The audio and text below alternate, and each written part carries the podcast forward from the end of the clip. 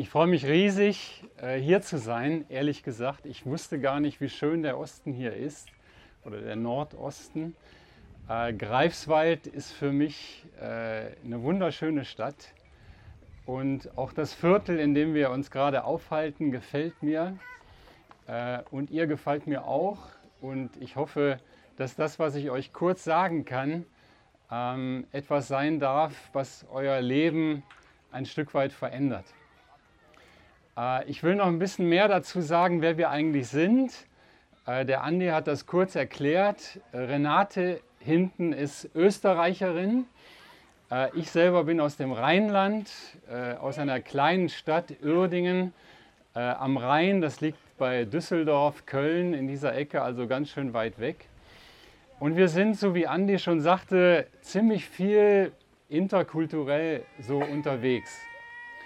Und wenn ihr denkt, zwischen Österreich und Deutschland, äh, das wäre kein großer Unterschied, da habt ihr euch mächtig geirrt. Ich will euch zwei Beispiele erzählen, einleitend, bevor ich dann nachher noch was sage zur Türkei. Aber Österreich und Deutschland ist krass anders. Äh, wir haben eine Tochter und wir haben manchmal am Frühstückstisch, so wie ihr auch, zusammen gesessen. Und dann fragt man ja, ne, reich mir doch mal dies und das. Und äh, die Renate war da, die Hanna, unsere Tochter und ich. Und dann ging es auf einmal darum, äh, wie wir den Artikel zur Butter nennen. Also ich bin gewohnt zu sagen, kannst du mir mal bitte die Butter geben? Und Renate meinte standhaft und überzeugend, das hieße der Butter. Die kommt aus Südtirol. Also, ich habe gesagt, nein, das heißt die Butter und nicht anders. Das ist grundverkehrt, was du da sagst. Und wir haben uns fast darüber gestritten, ob das jetzt die Butter oder der Butter heißt.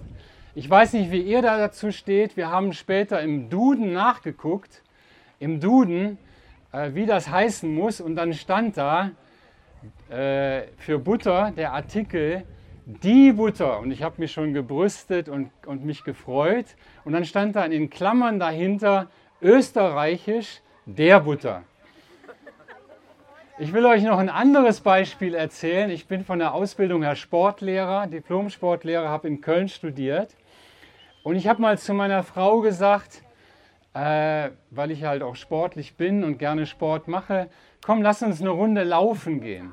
Und ich meinte damit, und so ist es in meinem Sprachgebrauch, äh, etwas schneller, also joggen und so, ne, durch den Stadtpark, wie ihr das vielleicht auch ab und zu macht. Und äh, Renate, die hat das ganz anders verstanden. Die hat unter Laufen eher Gehen verstanden und hat sich auch dementsprechend äh, fertig gemacht. Keine Jogginghose, nichts, sondern sie hat sich auf Gehen eingerichtet. Und dann habe ich zu ihr gesagt, Laufen heißt bei uns laufen, also so joggen und etwas schneller. Und dann habe ich zu ihr gesagt, was sagt denn ihr in Österreich unter Laufen? Was, was sagt ihr denn dann? Dann hat sie gesagt, wir sagen springen. Dann habe ich geguckt und habe gedacht, komisch. Also springen ist ja was ganz anderes. Und dann habe ich gesagt, ja, was, was macht ihr denn, wenn ihr über ein Hindernis wollt? Also wenn ihr über ein Hindernis hinweg wollt. Dann sagt sie, wir sagen jucken. Dann habe ich gedacht, Jucken, das ist aber komisch. Äh, das kenne ich also in einem ganz anderen äh, Sprachgebrauch. Und dann habe ich gesagt, Jucken, das heißt doch für mich irgendwie, ja, mich juckt's. Ne? Was sagst du denn, wenn dich irgendwas juckt, wenn, wenn was nicht in Ordnung ist, so die Mücken, die stechen und überhaupt? Und dann sagt sie in ihrem Dialekt, as beißt me, also es beißt mich. Und dann habe ich gedacht, nee, also weiter machen wir jetzt nicht. Äh, zwischen Österreich und Deutschland müssen krasse Unterschiede sein.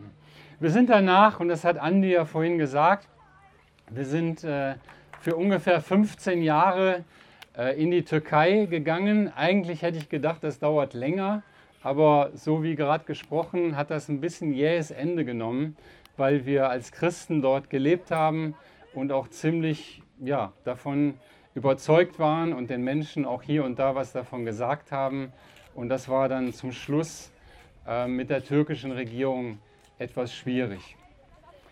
Ähm, wir haben zwei Gästehäuser geführt also so wie eine Art kleines Hotel, und haben dann Reisen gemacht zu den alten biblischen Orten. Und davon gibt es in der Türkei einige. Also die, die die Bibel schon mal ein bisschen gelesen haben, die wissen das. Also da gibt es viele Orte, die in der Bibel vorkommen und heute in der Türkei liegen. Zum Beispiel Ephesus, Hierapolis, Kolosse, äh, Antakya. Das sind alles Städte, die heute in der Türkei sind und wo sich vieles abgespielt hat, was in der Bibel geschrieben steht. Und da durften wir leben, in der Ecke, wo halt vieles geschehen ist und haben Reisen gemacht mit Gästen, die meistens aus Europa kamen, zu diesen ähm, Städten. Und eine von diesen Städten, das war Ephesus. Und Ephesus war damals also eine richtig große Megastadt, so wie vielleicht ihr das auch so kennt von einigen Städten, äh, zum Beispiel London, Paris, Berlin, in der Richtung. Also eine richtig große Stadt, wo viele Menschen lebten. Und da hinein kam damals das Evangelium, also die Nachricht von dem, wer Jesus war und was er für uns getan hat. Und dann gab es später, und den gibt es heute noch, einen Brief an die Christen, die dort in Ephesus gelebt haben. Und aus diesem Brief möchte ich euch ein paar Verse vorlesen und euch ein paar Sachen auch erklären. Und das wird auch für euch gut sein, weil das, was da steht, ist recht einfach, aber es hat krass und gut mit unserem Leben zu tun. Und ich lese euch mal vor, aus dem Epheserbrief Kapitel 2 und werde euch dann noch ein bisschen was dazu sagen. Und das, was ich jetzt hier lese, das ist überschrieben, also es gibt ja meistens eine Überschrift in Büchern und hier heißt die Überschrift vom Tod zum Leben. Also vom Tod zum Leben. Und wer möchte das nicht? Wer möchte im Tod bleiben? Wahrscheinlich keiner von uns. Wir möchten leben. Und den Weg dahin, den beschreibt der Epheserbrief ganz klar. Da steht, in der Vergangenheit wart ihr tot, denn ihr wart Gott ungehorsam und habt gesündigt. Ihr habt dem Herrscher dieser Welt gehorcht, der sein Reich zwischen Himmel und Erde hat. Er hat noch jetzt die Menschen in seiner Gewalt, die sich Gott nicht unterstellen. Wir alle haben früher wie sie gelebt und uns von unseren selbstsüchtigen Wünschen leiten lassen. Wir haben getan, was unsere Triebe und unser Eigenwille verlangten. Darum waren wir wie die anderen Menschen von uns aus dem Gericht Gottes verfallen.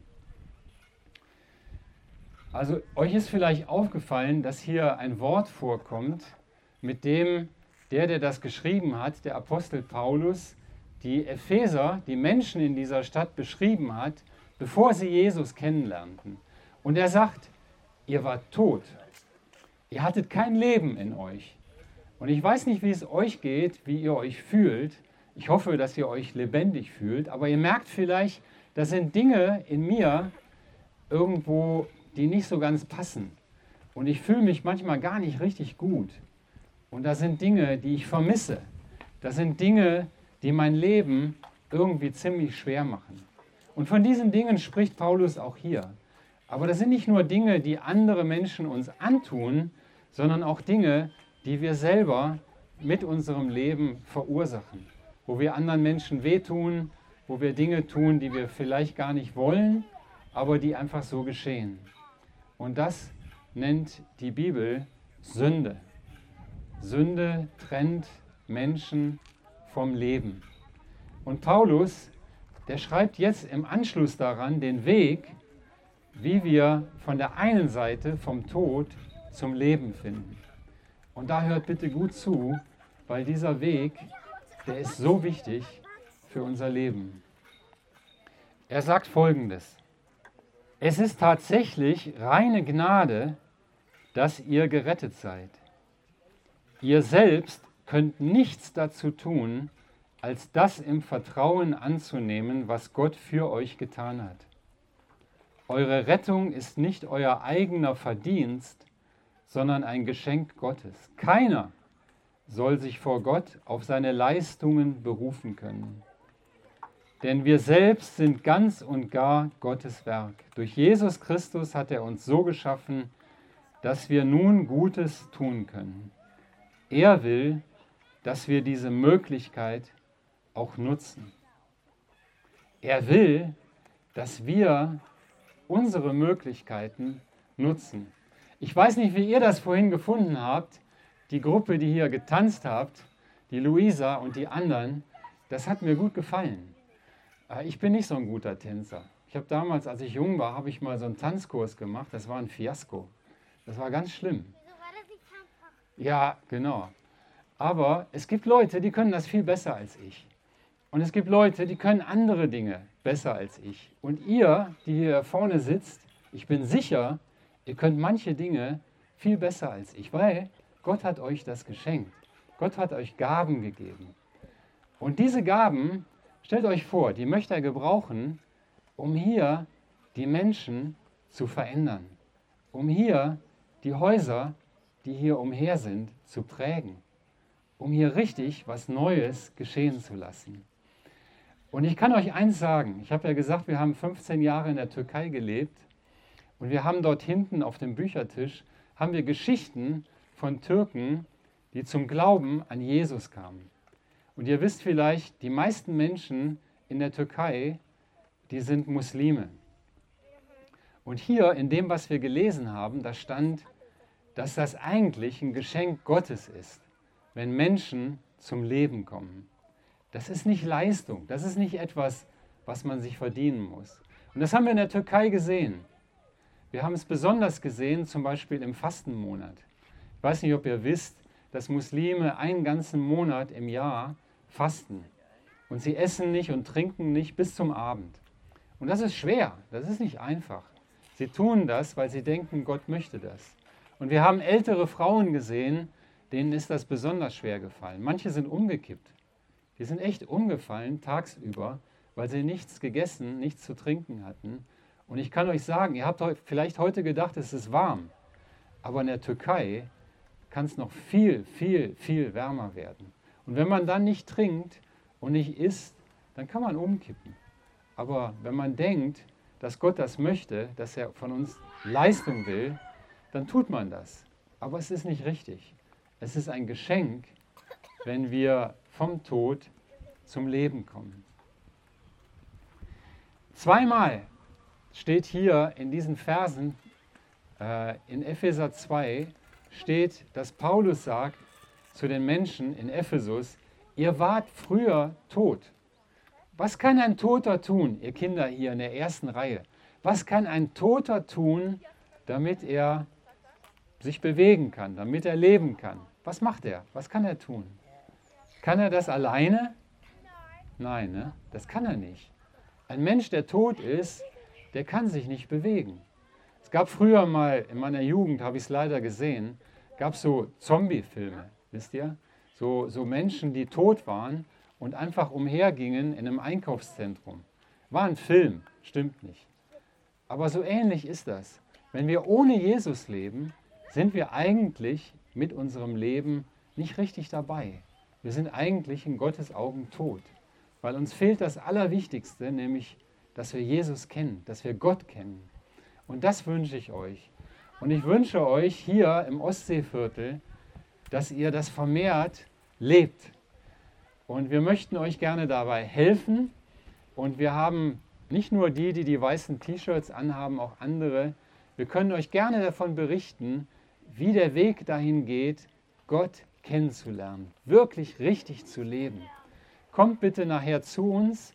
Wir haben drüben unseren Samovar mitgebracht, Renate und ich. Wir haben türkischen Tee, den bieten wir ganz besonders nachher den Erwachsenen an. Aber wir können auch ein bisschen verdünnen für die Kinder mit etwas mehr Wasser. Dann könnt ihr die Nacht gut schlafen. Sonst sind, wir, sonst sind die Eltern nachher böse auf mich. Okay? Ähm, ich wünsche euch noch einen richtig guten Tag. Ich wünsche euch, dass ihr auf den Weg macht zu Jesus und dass ihr ihn kennenlernt, der euch das Leben geben kann. Amen.